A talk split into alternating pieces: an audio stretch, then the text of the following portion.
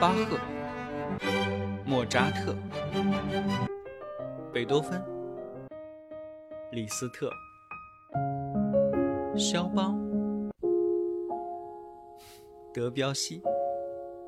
这里是显微镜下的古典音乐史，我是旧扎特，不是莫，是旧啊。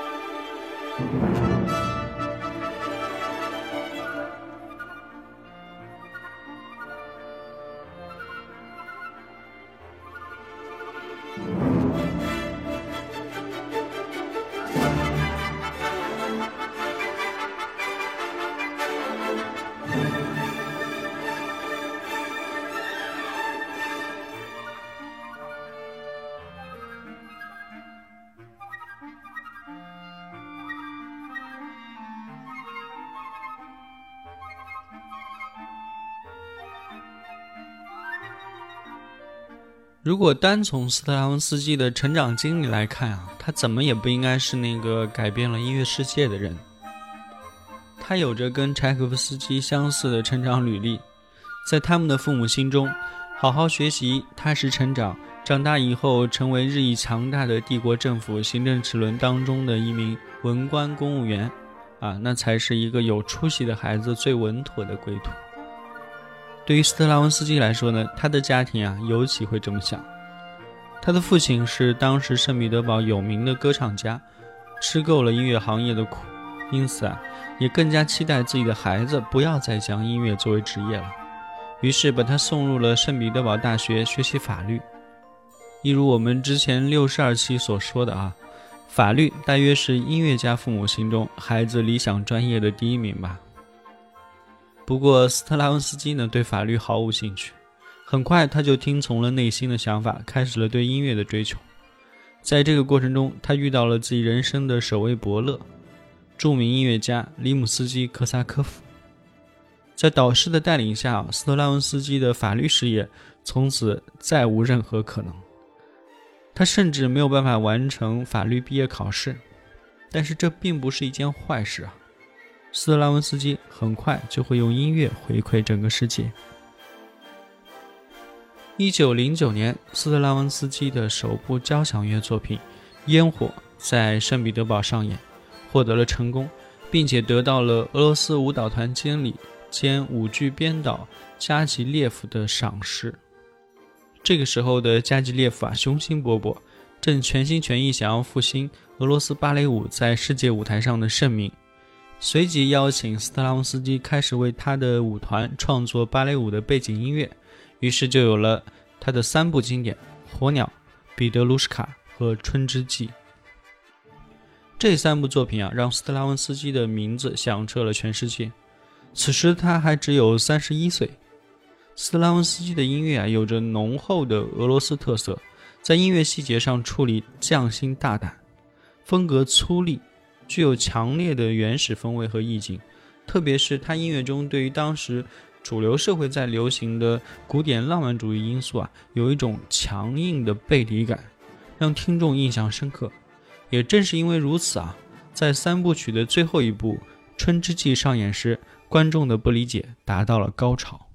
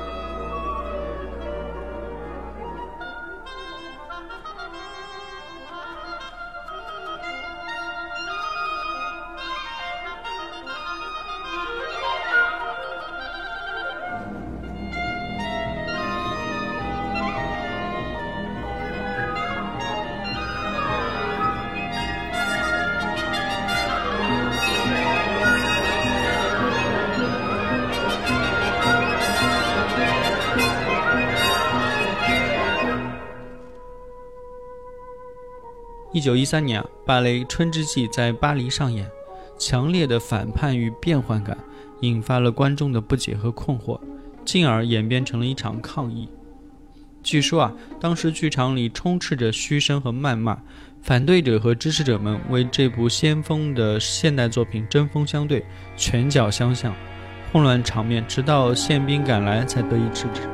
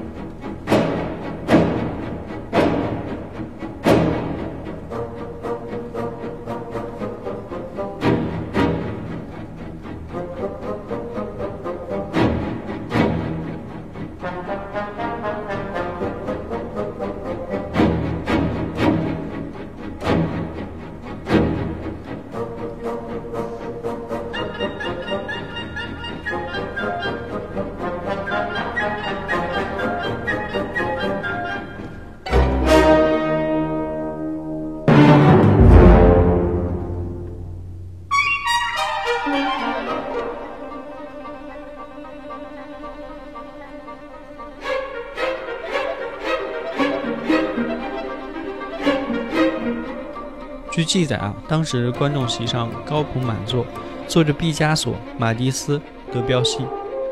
德彪西和马蒂斯不时起身喝彩，而圣桑则中途退场，扔下了一句：“这个人是个疯子。”此时插播一条八卦：当现场混乱局面达到顶点时，现场有一位优雅的女士，始终含笑端坐，不为周围环境所动，一心沉醉在舞剧当中。她就是著名的 Coco 香奈儿女士，如一束光，照入了斯特拉文斯基的世界。也许那会儿他还不懂音乐中的真正意义，但是他一定懂得人不应该被世俗遮住眼睛。彼时彼刻，他不会只把富人们用来消遣的《天鹅湖》啊、《睡美人》啊当做真正的音乐。斯特拉文斯基与香奈儿的故事啊，后来被拍成了电影《香奈儿秘密情史》，很好看，有兴趣的朋友可以去看一看。与传统的浪漫主义音乐相比啊。《春之祭》显得异常的神秘。这部作品产生的动机就是斯拉文斯基对于俄罗斯民族原始宗教崇拜仪式的幻想。这部作品描绘了一个神秘的主题：部落里的老人、哲人、智者们围坐在一起，注视着中央的一位跳舞的少女，直到她舞之力竭，直到死去，这才完成了对春神的告慰和献祭。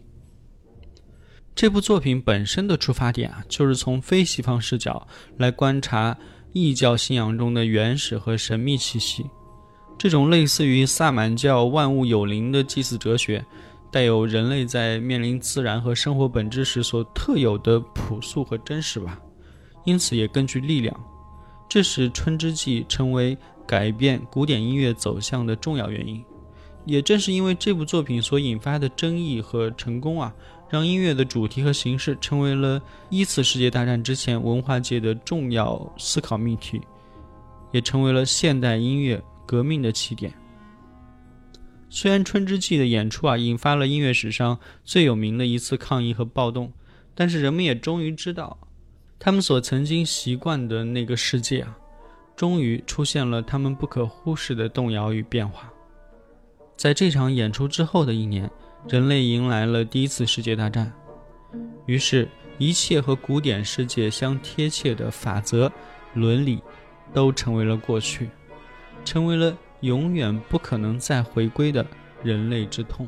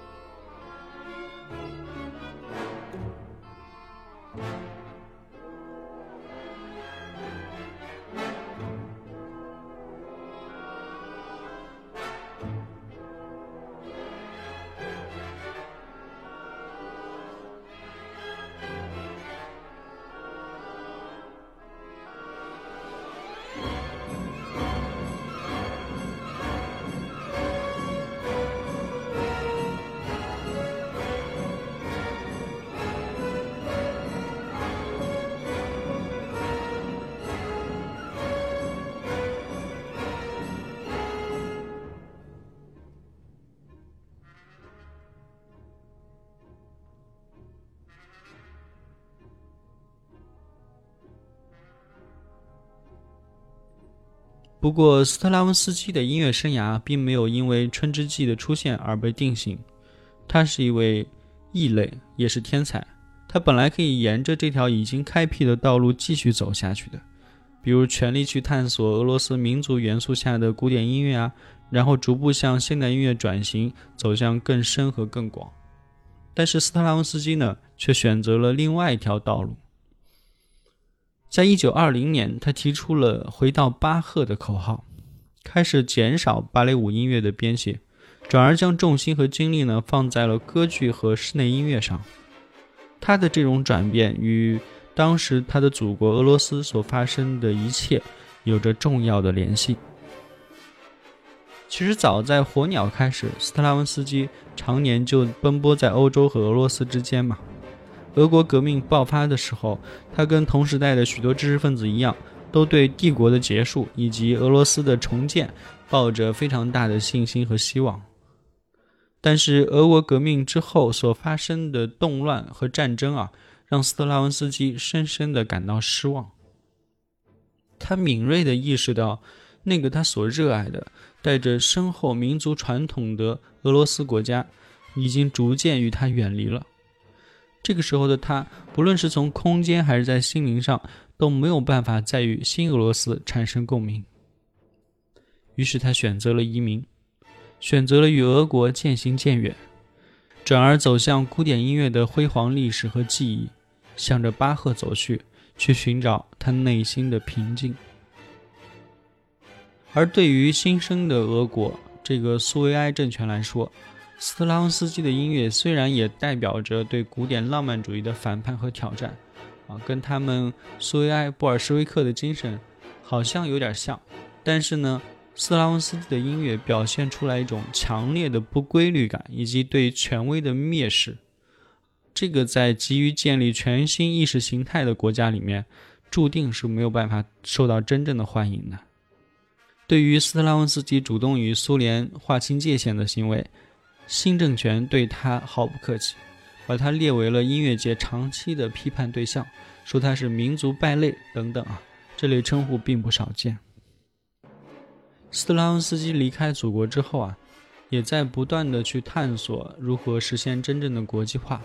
他的生活颠沛流离，从瑞士到法国，后来再到美国，就像追随着西方世界音乐中心的变动一样，啊，他一刻不停地改变着自己的生活状态和环境。很难说他的俄罗斯文化背景和身份给他带来了什么。在冷战时期，他成为了东西方意识形态攻守的一个据点。因此啊，当肖斯塔科维奇访问美国的时候，尼古拉·纳博科夫会用一种挑衅一样的方式向他提问，让他点评对斯特拉文斯基的看法。斯特拉文斯基应该是肖斯塔科维奇最为尊敬和喜爱的作曲家之一了，但是在当时那样一个意识形态的斗争之下。一九四九年三月二十七日，在美国参加世界和平大会的肖斯塔科维奇被迫做出违心的发言，在媒体面前承认对斯特拉文斯基的判断。这件事啊，后来被肖斯塔科维奇视为终身的污点和耻辱。在那样一个冷战的背景下，音乐家们想要在内心中寻找一块乐土，然后只生活在音乐当中，这样一个简单的理想，注定是无法实现的。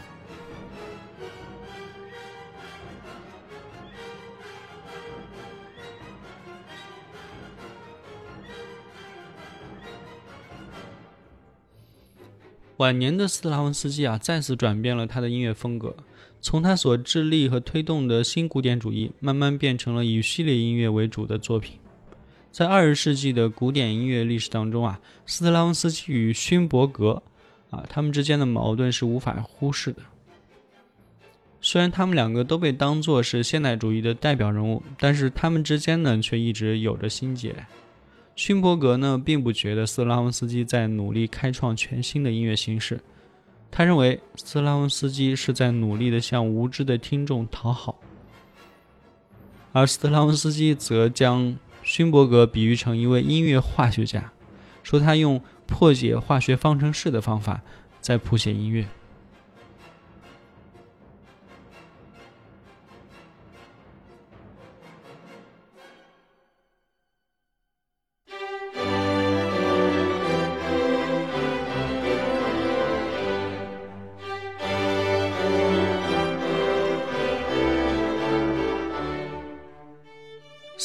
斯基晚年的音乐风格转变啊，似乎是在艺术上完成了对勋伯格所提出和代表的序列音乐的和解。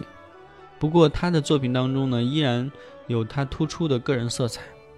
在音乐的世界中，斯拉文斯基从来不是一个谦虚的人，他要对笔下的谱子、乐团、演奏啊等等都要有绝对的掌控力，也只有如此，他才能达到他自己心目中的完美吧。一九七一年四月六日，斯特拉文斯基在美国纽约的家中去世。他的寿命非常长，八十八岁，几乎活过了同时代所有重要的音乐家。与他那些意义深远的作品相比啊，他的人生经历同样是非常丰富的。显然没有办法在短短几十分钟之内就完全聊完啊。他和香奈儿的绯闻和毕加索之间的友谊，向来是。媒体和大众津津乐道的话题，他似乎不像是一位单纯的古典音乐家一样保守又严肃，但是当他的作品出现在世人面前的时候，又总是让人惊讶到无以复加。著名乐评家 Alex Ross 在他的著作《The Rest Is Noise》当中，高度的称赞了斯特拉文斯基和勋伯格这样的音乐家。他认为他们在音乐的旷野上，或野性反叛，或冷静旁观，却在音乐发展史上刻下了一首庞大动听的历史赋格。我们前面说了，他逝世的时候是八十八岁嘛，